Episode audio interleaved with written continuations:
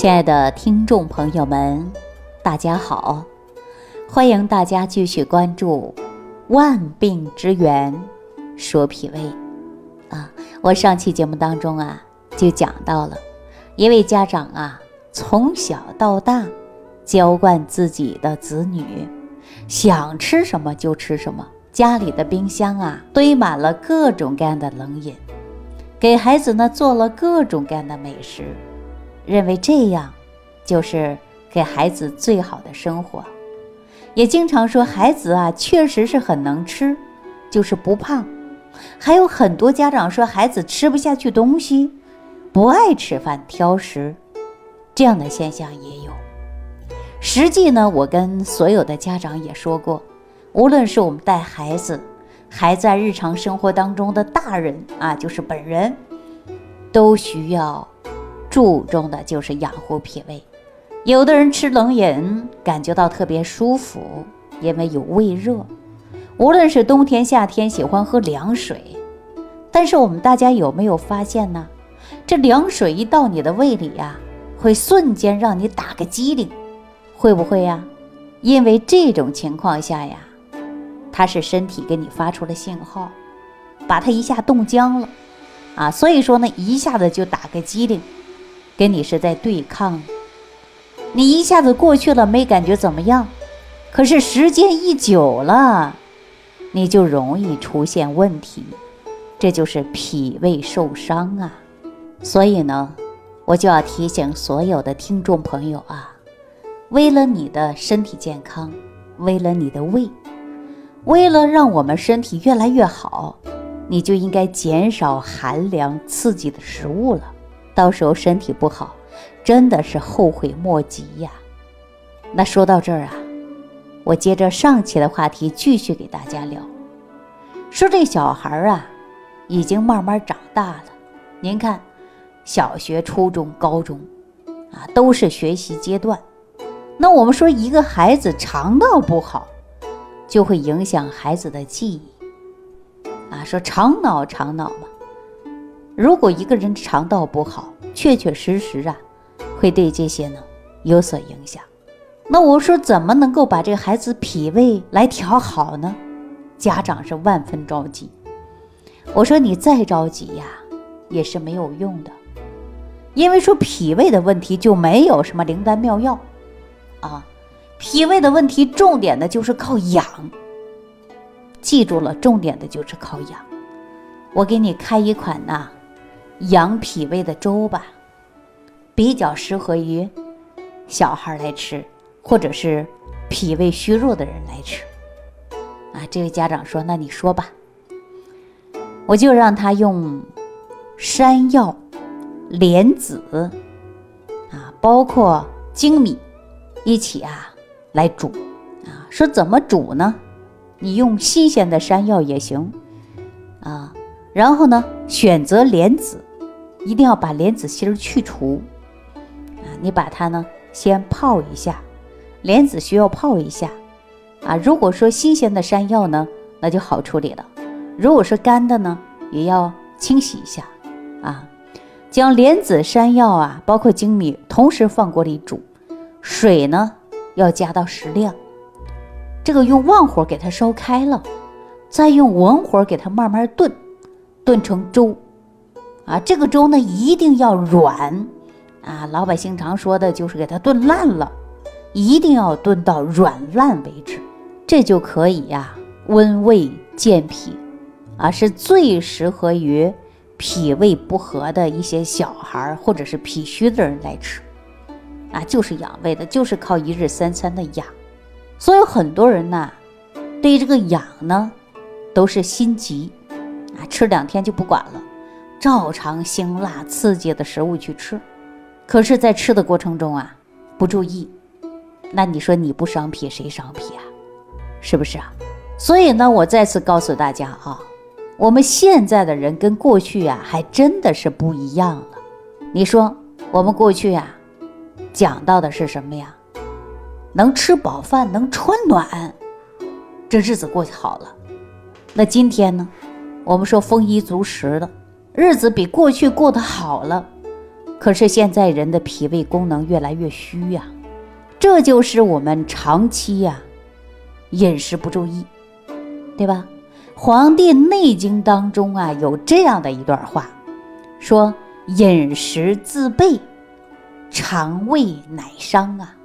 什么意思啊？比如说，你平时就吃一个馒头就够了，今天说不行，我再加一个馒头，强行的把自己吃到撑。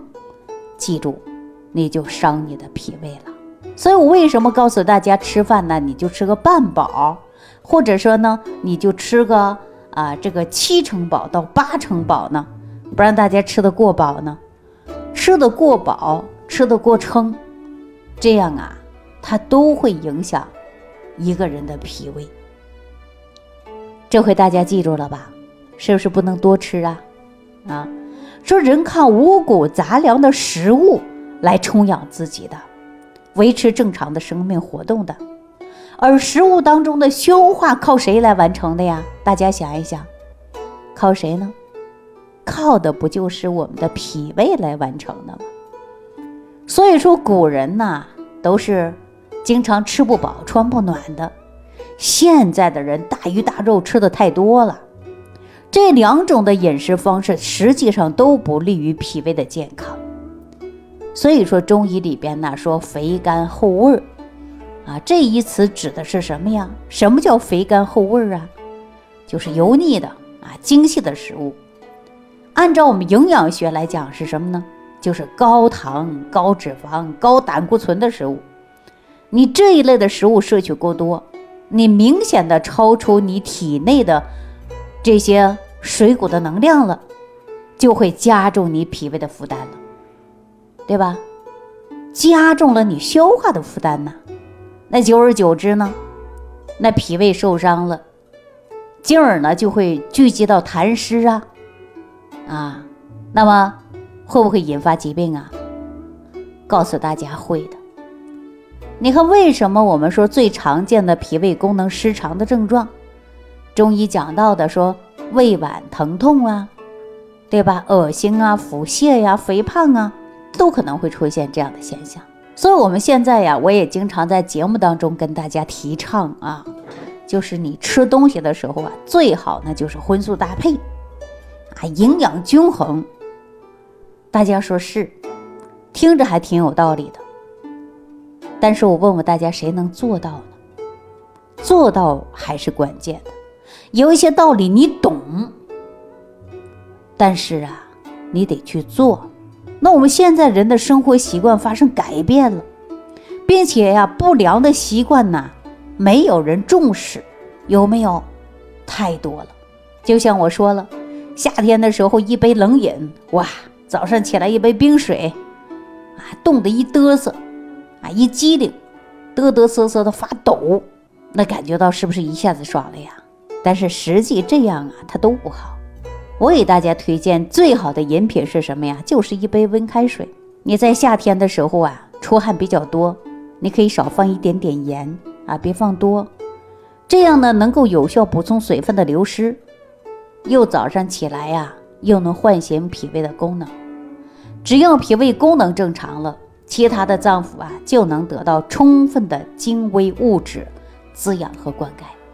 所以说呢，我接受啊好多好多脾胃受伤的朋友，嗯，就在前一段时间啊，是陕西西安的一位朋友，啊，我叫她小雨姐。小雨姐呢，人长得特别漂亮，按照现在人说身材特别好，但是按她说呀，就吃吃不胖了。你看小雨姐人长得特别漂亮，啊，人也是特别有气质的。但是你坐近一看的时候呢，他的肤色呀，就是有些微黄。那经过我们的大夫给他把脉之后啊，他的体质就比较特殊，啊，一点补的食疗方法都不能吃，一点热性的东西也不能吃，吃了就上火，口腔基本上还长期溃疡现象。所以说，我们这就是严重的脾胃受伤啊。那么我们说调起来呀，就会比较困难。